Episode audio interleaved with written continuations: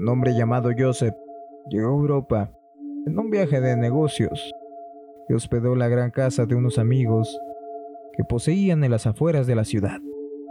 Esa noche pasaron un buen rato conversando y recordando viejos tiempos. Pero cuando Joseph fue a la cama, comenzó a dar vueltas y no era capaz de dormir.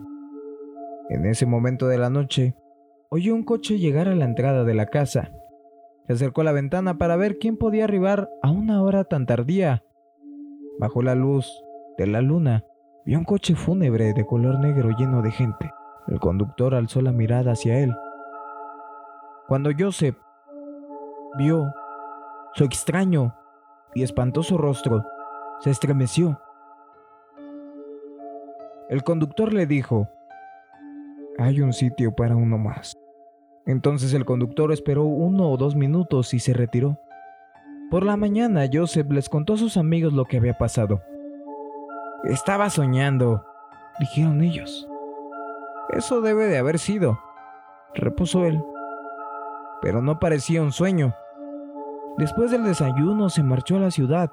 Pasó el día en las oficinas de los nuevos y altos edificios de la urbe.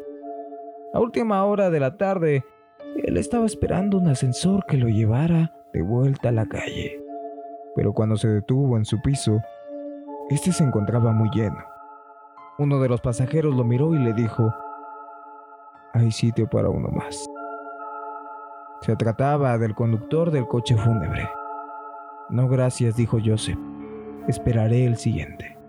Las puertas se cerraron y el ascensor empezó a bajar. Se oyeron voces y gritos y un gran estruendo. El ascensor se había desplomado contra el fondo. Todas las personas que habían abordado murieron.